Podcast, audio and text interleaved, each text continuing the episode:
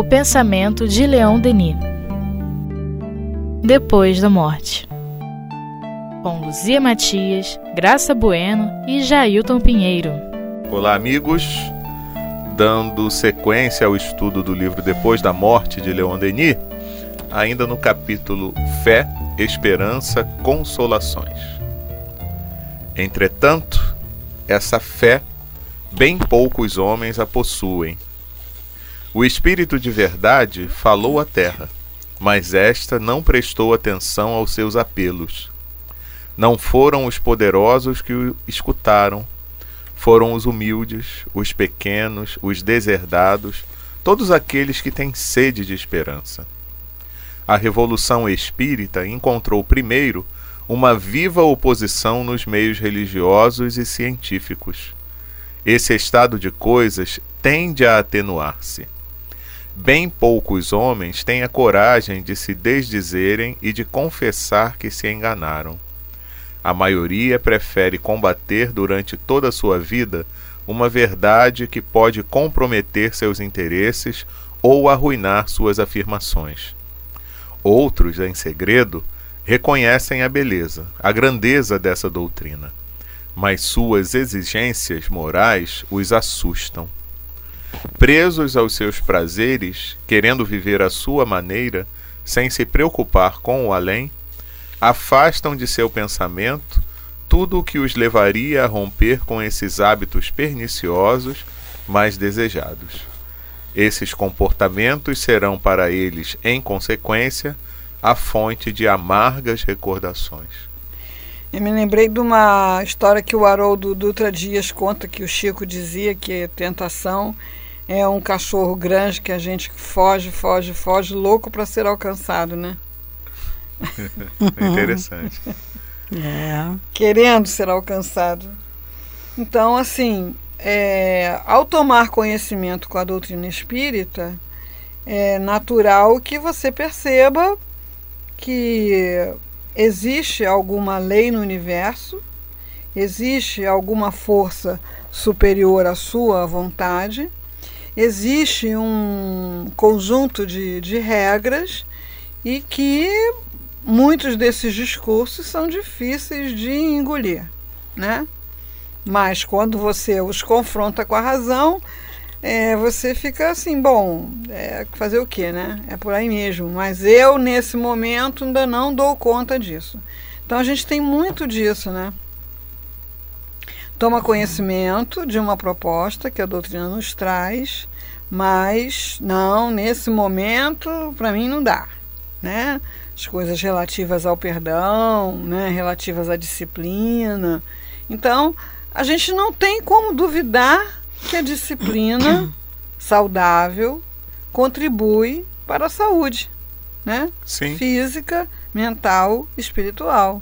Mas não, para outra vida, né? Por enquanto eu ainda não abro mão disso, por enquanto eu não abro mão daquilo, é, por enquanto não quero me ocupar disso, não quero me ocupar daquilo e podemos ter o livre arbítrio de é, buscar essas soluções quando quisermos, mas o sofrimento vai aumentando.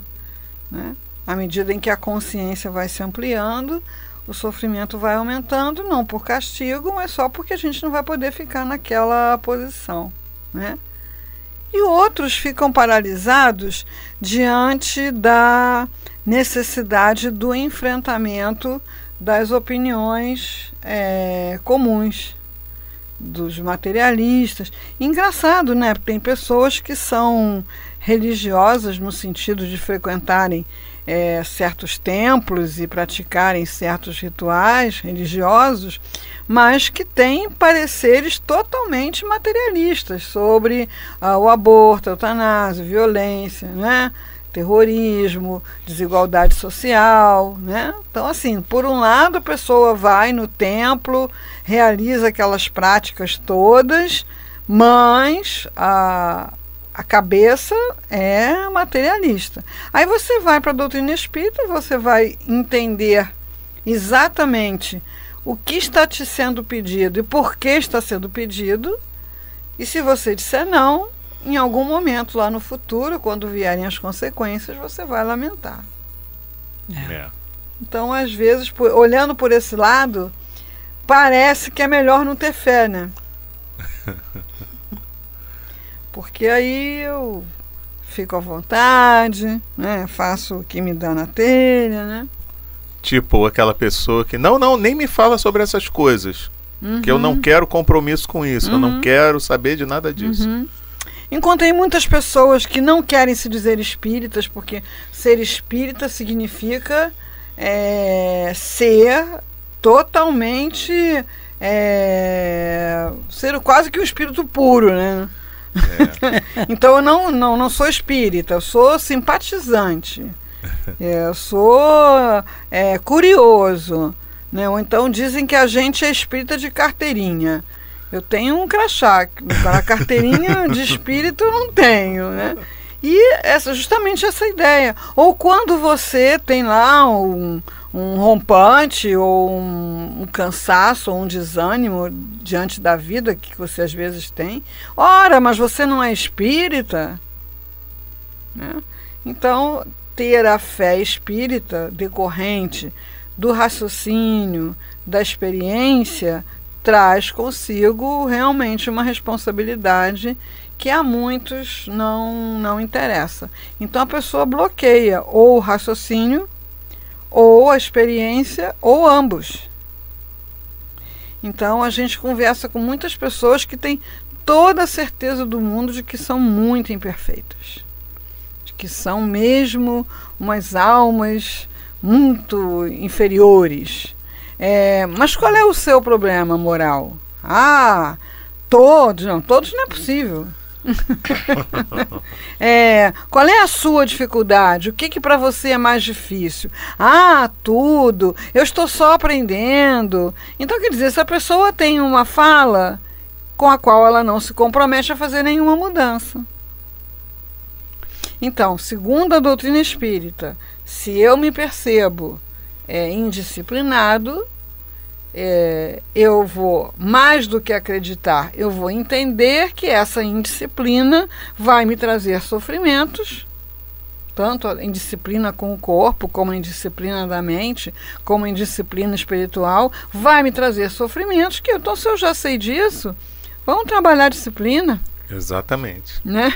E aí cabe uma coisa também interessante, que é quando às vezes a pessoa até reconhece, identifica a necessidade de mudança em uma determinada situação, mas também traça metas que não são alcançáveis dentro do prazo que ela estipula.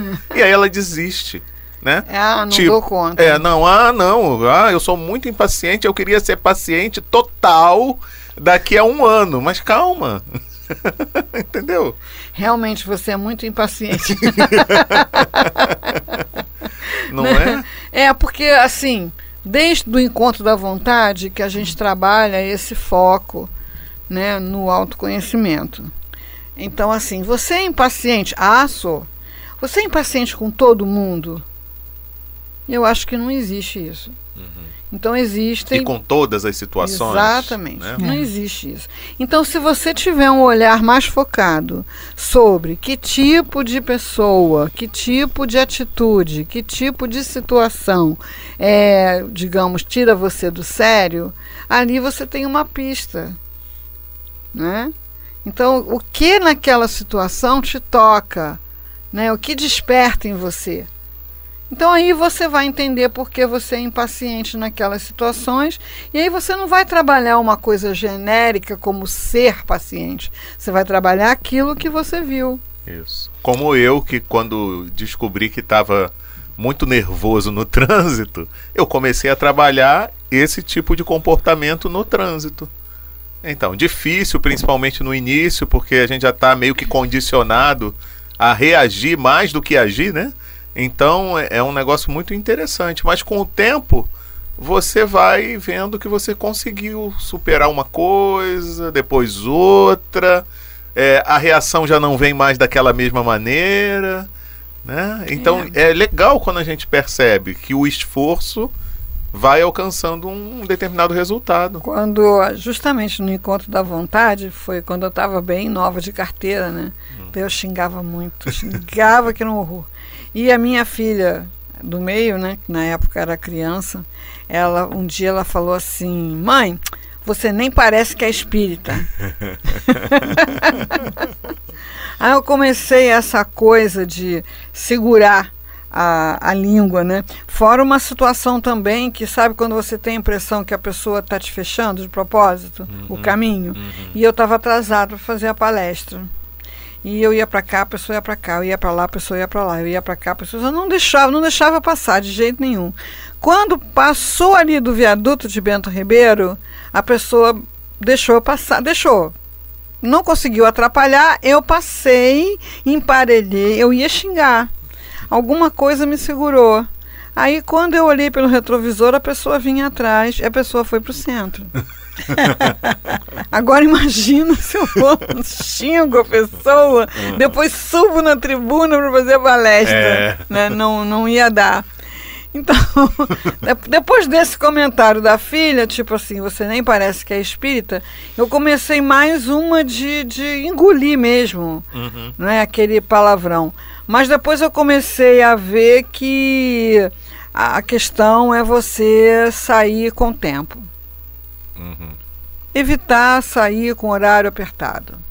Porque se você sai com horário apertado e você anda rápido, sempre vai ter alguém andando devagar na sua frente. se você sai com o tempo, você vai estar andando devagar. E vai estar tá perturbando a vida de outro. Aí que vem a disciplina que você fala. Não é né? andando devagar pela pista é. errada. Você vai andando devagar pela pista certa, para atrás do ônibus, é. põe uma palestra, vai ouvindo. Você sabe que teve situações de eu chegar em casa e ficar no carro para acabar de ouvir a palestra?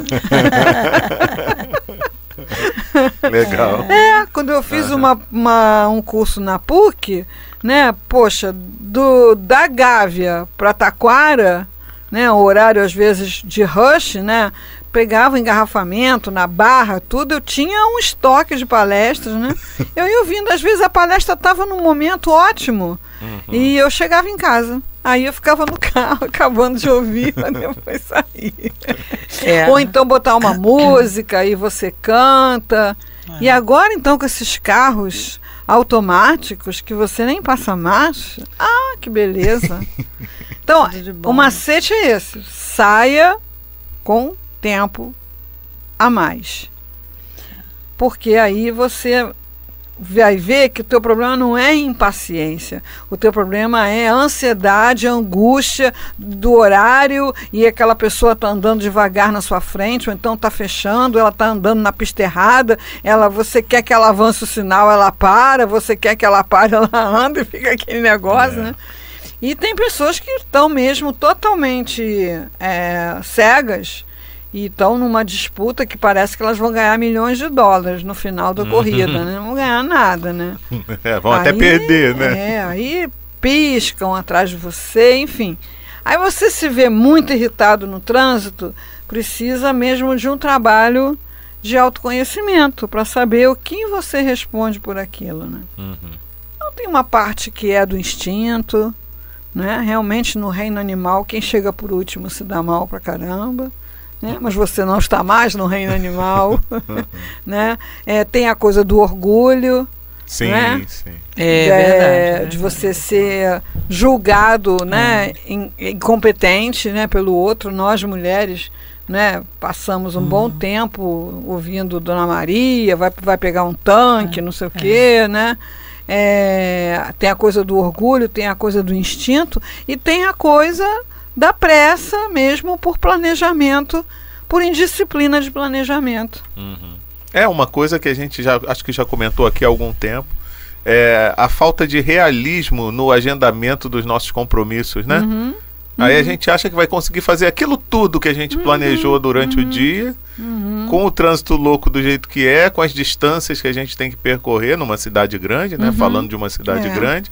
E aí. Aí vamos dizer que você, depois de lutar contra todos esses dragões, chega lá no lugar que você se comprometeu a chegar, cinco minutos atrasado, e a pessoa faz uma cara feia para você e mostra o relógio.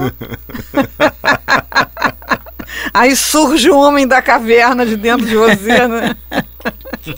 Você, ah, ainda tem esse cara aí, pensei que não tinha mais. É. Assim, autoconhecimento é tudo, é. né? É, certa feita eu estava entrando num cartório do RGI, tem muitos anos isso. E eu tava, e fui disposta a discutir. Hum. Fui disposta a discutir. Mas na hora de procurar as coisas que eu tava, aí sai o meu crachá. Aí a, crachá a de moça, médium. De médium. Aí a moça que me atendeu. Ah, você é desse centro? Eu vou lá. Você falou, né? E tem que engolir. E é amargo. É, porque aí você é não, é, não, responde mais por você, é, né? É. Aí eu. Eu quero ver se isso aqui tá pronto. Por favor. Bem devagar. É, por gentileza. gentileza. É. Meu amor. Sim, minha querida. Ah, muito obrigada. Ah, eu vou lá no teu centro. Você tem alguma página aí, por um acaso? Por um acaso eu tenho. Então, quer dizer que a gente é, é pego nesse momento, é nessas situações é. em que a gente tá, tem que estar tá vigilante mesmo, né? É. É, eu estou tentando mudar o meu comportamento em relação a essas coisas. É. Tô, tô muito tentando. trabalho. É muito Mas trabalho. ele está falando fazer. aqui, por exemplo, né, daquelas pessoas que combatiam o espiritismo, né?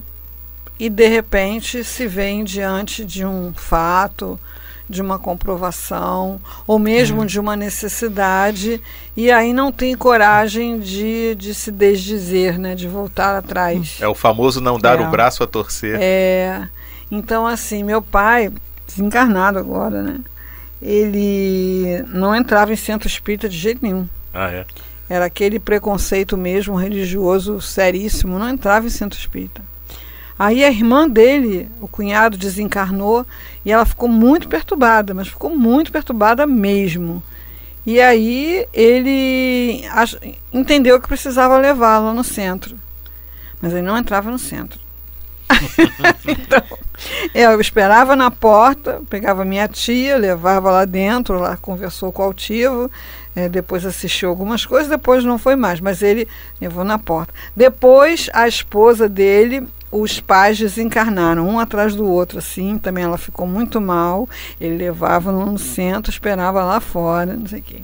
E quando ele teve muito doente, o altivo foi visitá-lo.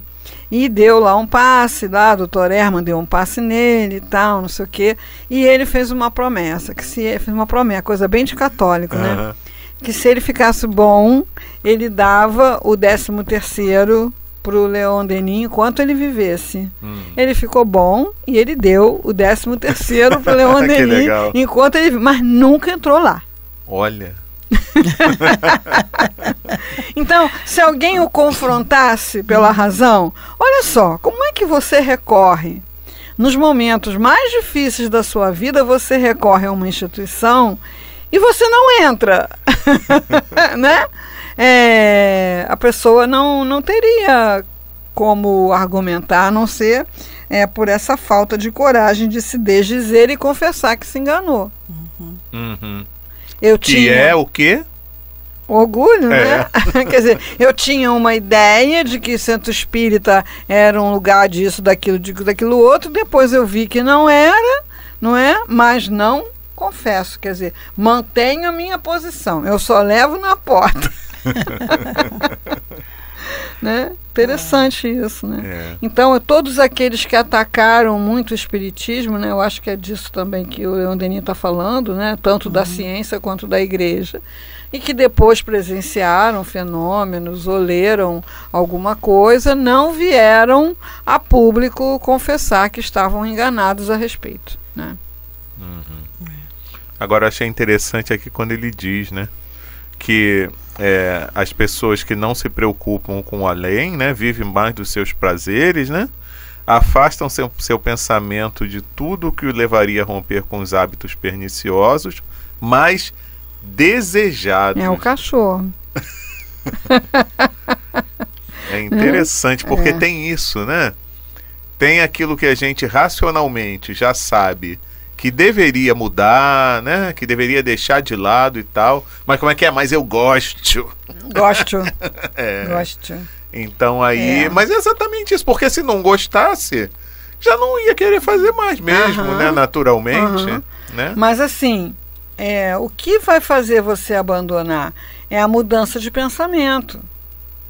Então eu, não é mal eu entendi uma coisa, Isso. já tenho que mudar um funcionamento. Mas Isso. eu vou ouvir aquilo, eu vou elaborar aquilo, eu vou mudar meu pensamento. Agora, se eu fujo de pensar, aí mesmo é que não muda nunca, né?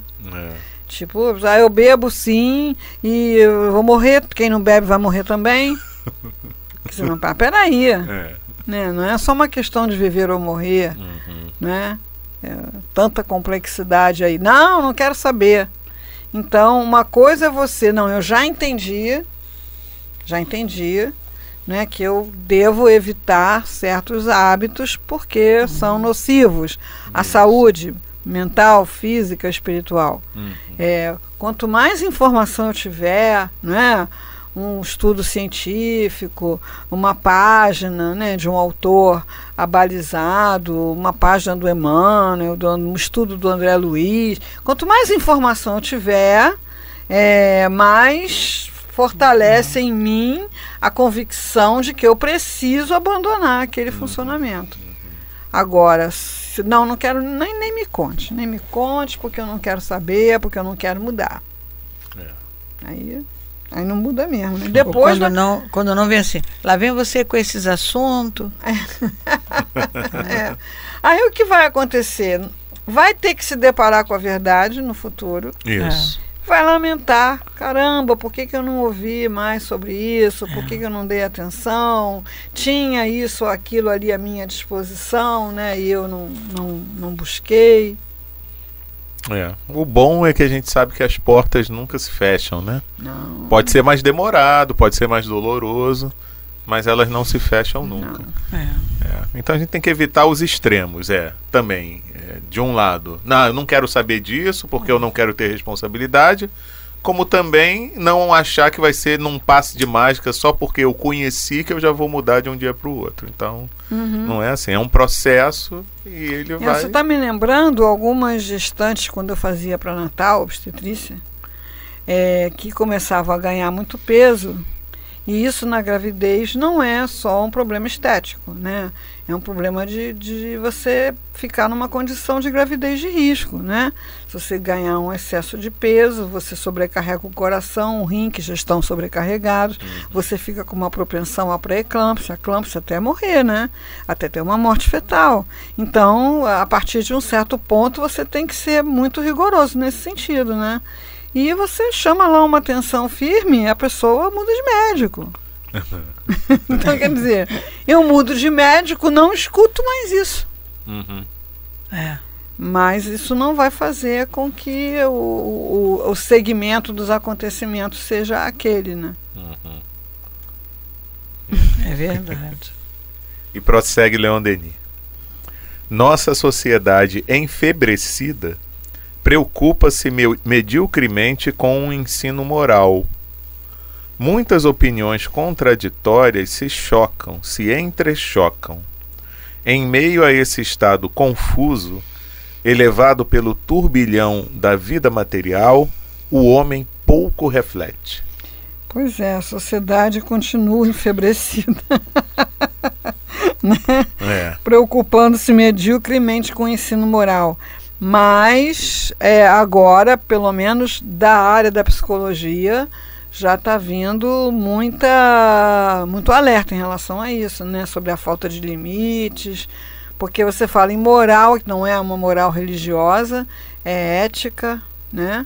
Então, todos os problemas que a gente está vivendo por essa falta de ética, né, em tudo que é setor da sociedade, já está levantando isso. Não, espera aí, temos que ter uma formação é, ética né, da criança, um trabalho nesse sentido. Né? Com certeza.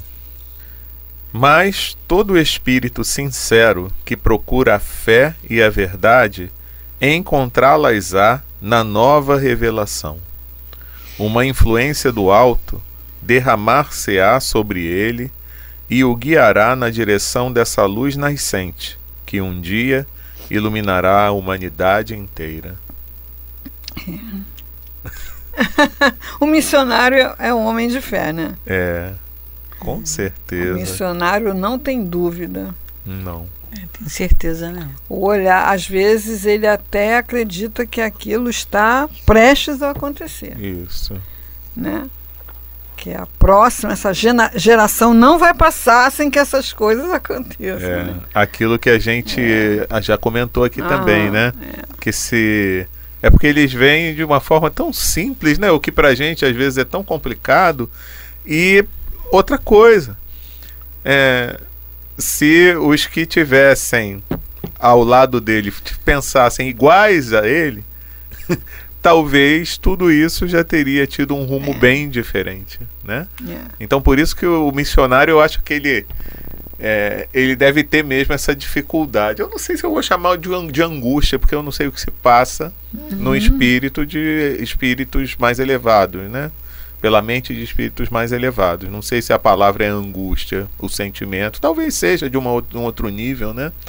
Mas de saber que aquilo poderia andar muito mais rápido, né? Se as pessoas se dedicassem mais, se prestassem mais atenção, ou como ele coloca aqui, né? Se refletisse mais. Uhum. Ele fala que o homem pouco reflete. Uhum. Exatamente isso, né? Então É. veja, se tivessem vários leões Denis, É, assim, quem alcança a promoção, né, vai para outro planeta, né? Os que não ficam aqui ralando. É, mas eu vejo assim, é, o missionário não trabalha sozinho, né? Ele Uhum. tem uma, uma assistência espiritual compatível, né, com a, a complexidade da sua missão. Então, eu pensando aqui no altivo, né, em certas questões que eram levadas para ele, sabe, aquelas questões que eu chamo de pequenas, né, medíocres, e em que a inferioridade moral da pessoa estava assim escancarada, né, o sentimento é, inferior querendo estar ali disfarçado de qualquer outra coisa, mas que estava muito evidente, né? E ele tendo que ouvir para dar uma orientação, para dar, para educar, né? É, eu acredito que deveria ter horas que ele ficava bem aborrecido, não é? Mas a, se nós, no nosso patamar, muitas vezes ouvimos essas vozes, essas intuições, é, essas coisas calma, não é? Vai chegar lá, acredita na pessoa, investe mais um pouco, dá mais uma chance, dá mais uma oportunidade, tenta de uma forma diferente, ou então simplesmente espera. Né? Se nós que estamos assim num patamar ainda inferior temos essa ajuda, os que estão com tarefas mais complexas têm uma assistência espiritual muito mais é, vigorosa, poderosa e atuante, né, para chegar ali e manter o missionário no pique, né, Uhum. apesar das dificuldades imensas, né, com que ele se depara. é verdade. E assim a gente vai evoluindo, né. É, porque as bênçãos superam, né, os Nossa. momentos de dificuldade, superam em muito. Por isso que o espiritismo vai ainda um dia iluminar a humanidade inteira com seus preceitos, né? É, eu vejo, o André Trigueiro falou uma coisa no Congresso que eu acho que é bem por aí mesmo. Não é que a humanidade precise se tornar espírita, mas são esses postulados. Isso, né? o conhecimento. existência de Deus, Aham. a comunicação com o mundo invisível, a sobrevivência da alma, as leis morais, a pluralidade dos mundos habitados. São, são esses preceitos Isso. que vão chegar para a humanidade como ciência, como uma abertura né, dessa ou daquela religião. Tem circulado muita coisa do Papa Francisco, muita coisa nem é do Papa Francisco, Aham. vale a pena conferir. Mas você vê que a linguagem dele é muito mais psicológica do que, do que católica, canônica, né?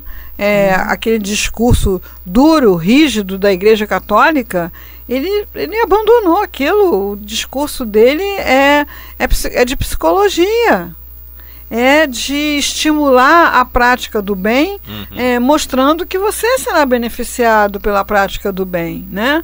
É, no judaísmo também tem uns rabinos aí muito é, interessantes, tem uns livros publicados falando de quê? De psicologia, falando também sobre a, a, o, a, o que nós temos em nós, potências da alma, uhum. o que nós temos em nós para desenvolver. Né?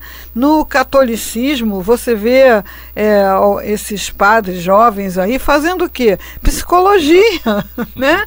Então, é, psicologia é o quê? Psicologia é ciência. Uhum. Então, essa, essa evolução ela é irreversível. Com certeza. E vai acontecer. Em todos os lados. É. Porque no final das contas é o quê? É caminho, verdade e vida. É. Né? é de Jesus mesmo. Pois é, meus amigos. Então, hoje a gente fica por aqui. Na próxima semana a gente já entra no capítulo 45, que fala de coisas que não tem nada a ver com a gente. Orgulho, enfim, riqueza e pobreza. Tá ok? Até lá então, um grande abraço. Tchau, tchau.